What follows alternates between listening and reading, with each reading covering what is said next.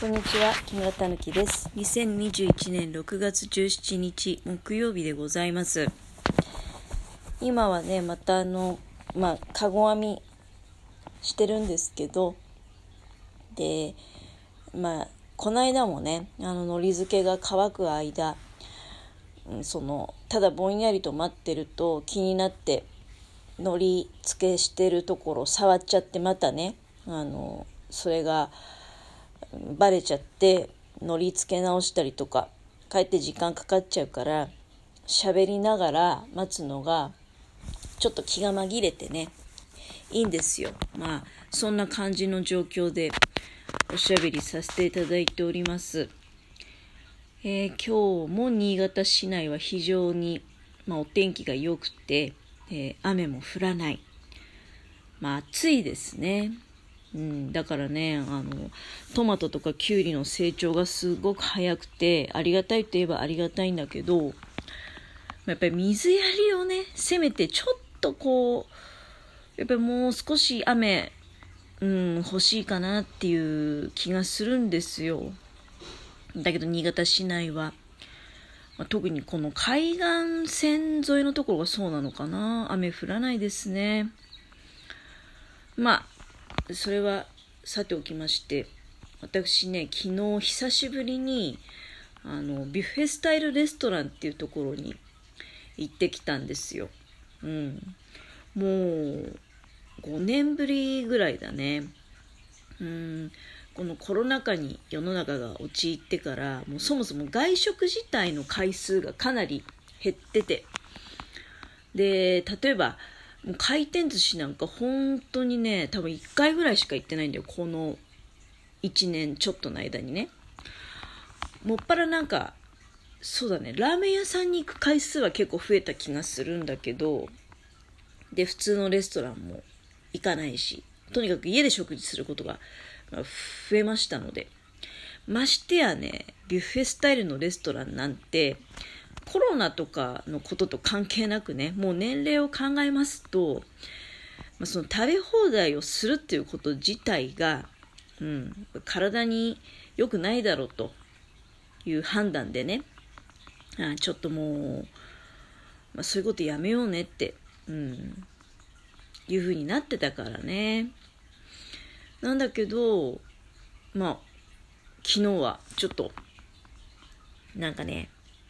長岡にまずまあ用事があってで朝からねあの長岡市内に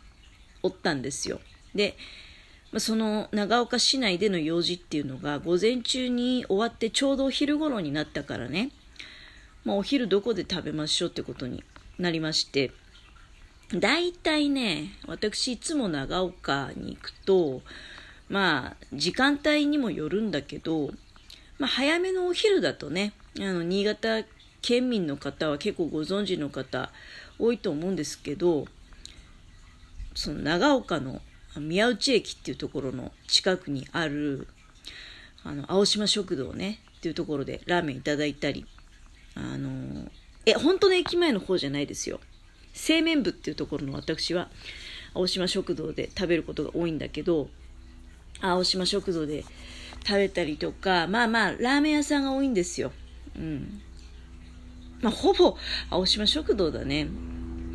なんだけどねあのまあちょっと昨日は、ま、気分を変えて、うん、違うとこ行ってみましょうと。で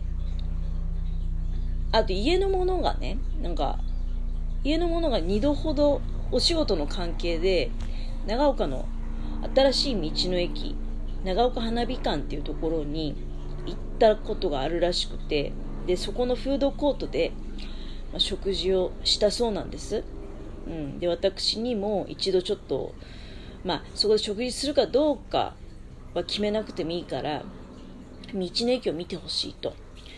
いうことで、まあ、昨日そこ行ったんですよ、うん。まあね、長岡花火館っていうぐらいですので、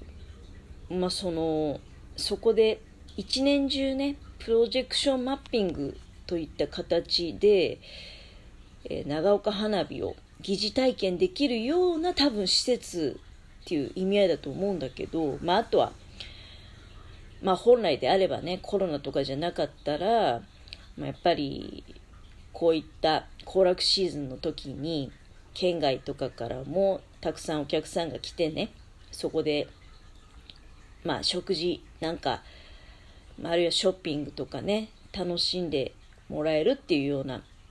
施設だと思うんですよ。結構食事がね充実しててフードコートだったりとか。うん。でその中にあのなんて名前だっけかな。ハイアンビションっていう名前だったっけかな。うん。まあなんかねプロジェクションマッピングを楽しみながら食事ができるっていうコンセプトのビュッフェスタイルのお店らしいんだけどね。うん。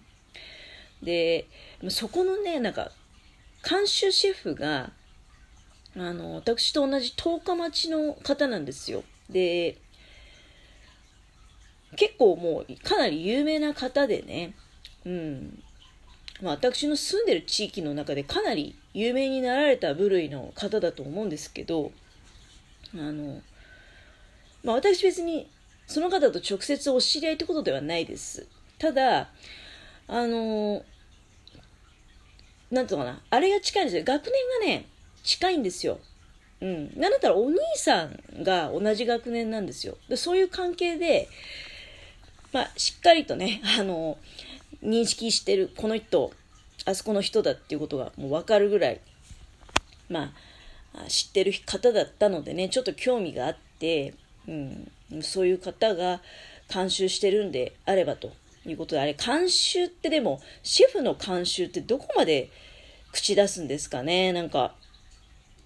うん、その辺いつも謎なんだけど、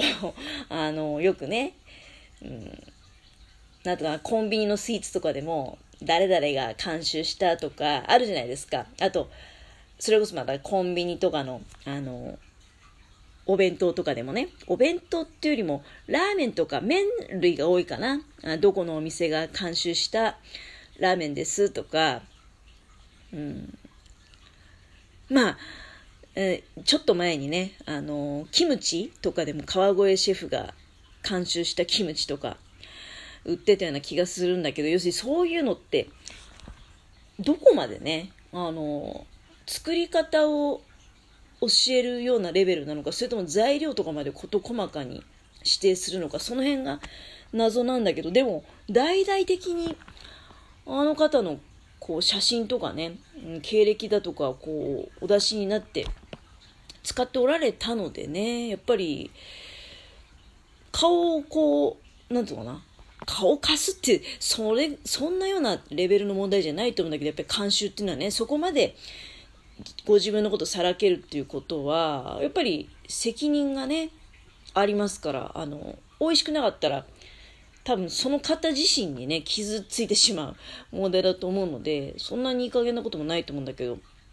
いや、結構ね、なんかその、だから、興味を持って、そちらで食事させていただいたんですけど、まあ、このご時世なので、なんていうの、そういうもう業態自体がね、結構難しいと思うんですよ。あの、もう、ベストな状態で、その食べるものをね、お客さんに提供するお客さんもいっぱいいるってわけじゃないし、ああいうビュッフェスタイルの食事って、やっぱりお客さんがいっぱいいて、こう回転よくどんどんね、作りたてを出していくみたいな環境がまあ、ベストなんじゃないかって思うけど、今、いろんな意味で難しいからね、そんなにお客さんぎゅうぎゅうに入れるわけにもいかないし、というかね、やっぱお客さん少ないんですよ、根本的に。うん、そういうのもあるし、まあ、私と言えるものだから、その、シェフのね、うん、まあ、ところに惹かれて、入っていったわけなんだけど、あまあ、今まで避けてきたっていうね、あの、意味では、まあ、お客さんが少ないっていうのは、ある意味安心ですよ。なんだけど、お店の人からしてみると、難しいだろうなって、どういうタイミングで、あの、食べるものをね、うん、提供しなきゃいけないのかって、ビュッフェスタイルって置いとかなきゃいけないし、ちょっとしか置かないってわけにもいかないし、たくさん置くってわけにもいかないような、なんかすごく微妙な状況だったからね。まあ、私大変そうだななんて思いながら、まあ、あの何回かあの私はいつも、まあ、いつもっていうかそんなに行かないけどね、内緒5年ぶりぐらいに行ったから、もうやめようって、食べるのやめようって思ったらそういうところで。うん。だけど、まあ、行けばね、やっぱり一口ずついろんなものを食べたいなと思って、本当にね、何種類も食べた。結構、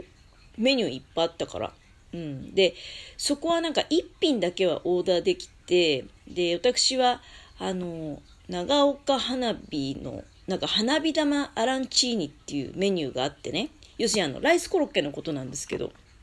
うん、それを、まあ、オーダーして、で、家のものの方がね、なんかサバ味噌と塩昆布のピザっていうのを頼んでて、まあ、ほんと軽い食事っていう感じなんだけどね、他のものは食べ放題でいっぱい好きなもの取ってきて食べられるから。うん、なんだけど、いや、非常に美味しかったですよ。やっぱり、そのシェフの方が監修されてるだけのことあるのかなっていうふうに思いまして、あの、ぜひね、新潟、まあ、長岡に出かけるっていう大体、まあ私なんかもしょっちゅう行くってわけじゃないんだけどね、用事があると長岡行くっていうレベルで、新潟市内からだとやっぱり1時間半とかかかるからね、高速、そうだね、高速使ってもまあ1時間も丸々かかるし、うん、だけど、まあもしね、機会があれば、行ってみてはいかがですかって思いましたけどね、うん、とにかくまあ、いろいろスイーツから何から食べ過ぎてね、昨日はもうほんと昼間、久しぶりになんかお腹いっぱい食べたなっていう気がいたしました。うん。まあ、といったところで、なんかこんな食べ放題の話してたら時間が、え、来てしまいましたけれども、ありがとうございます。失礼いたします。